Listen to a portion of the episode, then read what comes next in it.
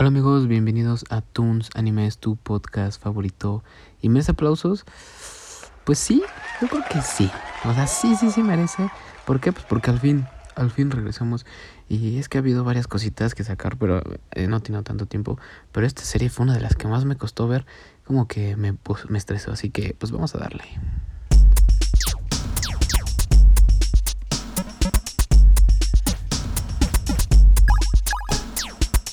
Bueno, vamos a empezar. Esta serie se llama The Watcher o El Vigilante en español. Eh, yo la empecé a ver y dije, voy a hablar de ella, pero eh, al principio, pues lo básico, no tan lo básico. Eh, quien no la ha visto, se la recomiendo, obviamente. No voy a darles spoilers ahorita, yo les voy a avisar cuando empiece a hablar los spoilers. Pero al inicio me empezó a frustrar un poquitito. Dije, ah, va a estar buena, te va a meter intensidad. empiezan a, pasar cosas raras, actitudes de, de, de, la gente, de los vecinos, del vecindario, eh, rumores, todas esas cosas que nos entrega el capítulo 1, que la verdad está bueno. Y de ahí se desarrolla y te, mantiene y te mantiene y te mantiene y te mantiene como con la expectativa de qué onda, qué pasa, qué va a pasar, qué va a pasar eh, eh, después de esto y todas estas cosas. Bueno, empieza el primer capítulo o, o, el resumen o la reseña. Es como eh, tal esta cosa que es una familia que se cambia una casa hermosa eh, y de repente alguien los empieza a vigilar por eso es el The Watcher el vigilante y empiezan a llegar este, amenazas y cartas y entonces pues ahí se empieza a eh, desarrollar la historia ok entonces vamos a empezar con spoilers amigos así que si van a ver esta serie y dices ok la voy a ver no quiero spoilers va corre y después vienes a escuchar este, este, este episodio. Si no, si te da igual quieres saber qué tal está, nada más con mi opinión ya completa, pues ya que quédate, ¿va? Pues bueno, vamos a darle.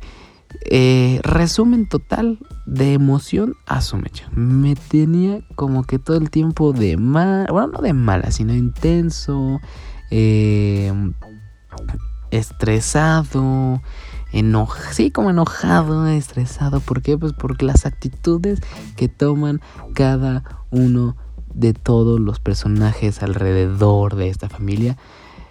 Que la verdad, mil respetos y aplausos porque se han desarrollado muy bien. La verdad, me gustó mucho como eh, Jasper, creo que es mi favorito de todos. Este personaje que es como un hombre, eh, pues con una eh, enfermedad mental, que pues actúa como si fuera un niño, ¿no?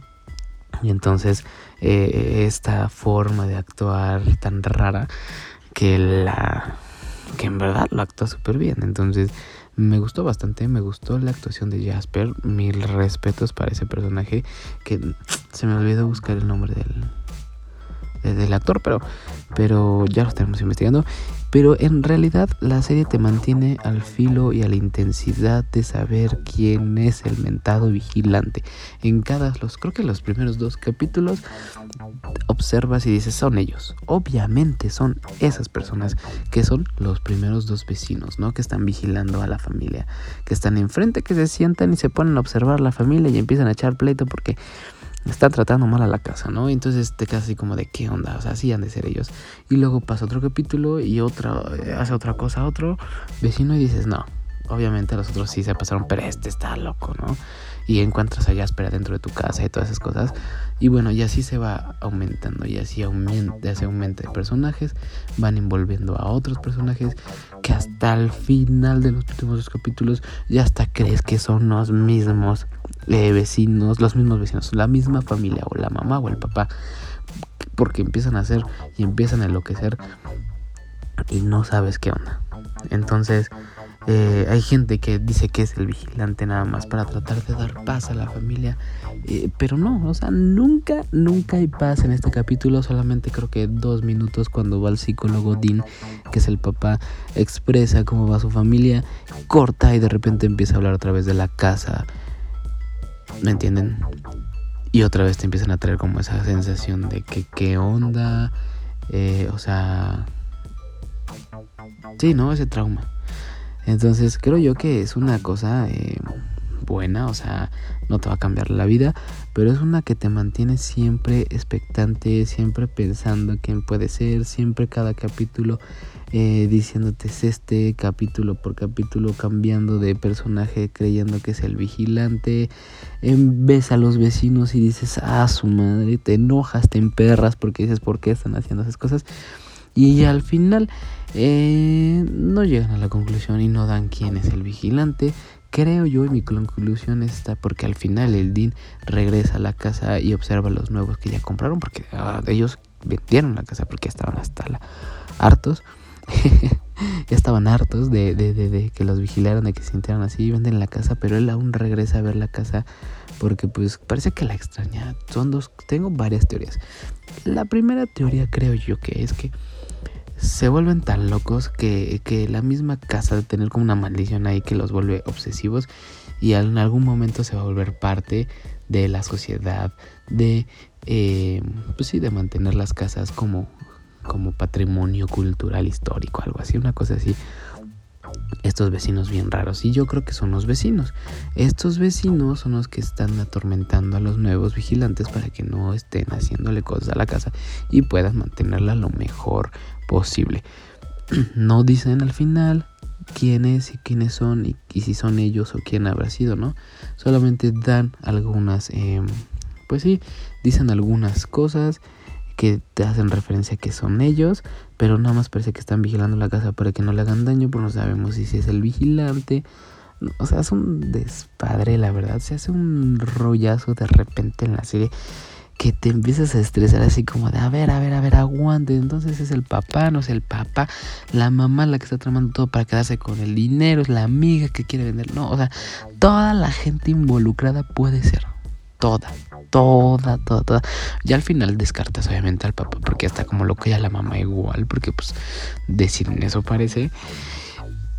Pero sí, o sea, si me vieran cómo me agarro la cara y cómo hago las manos del estrés de esta serie que me dejó, está, la musicalización es muy buena.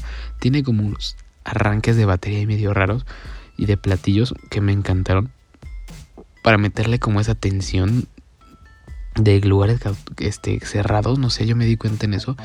Y algunos violines y cosas de esas que la verdad me gustó.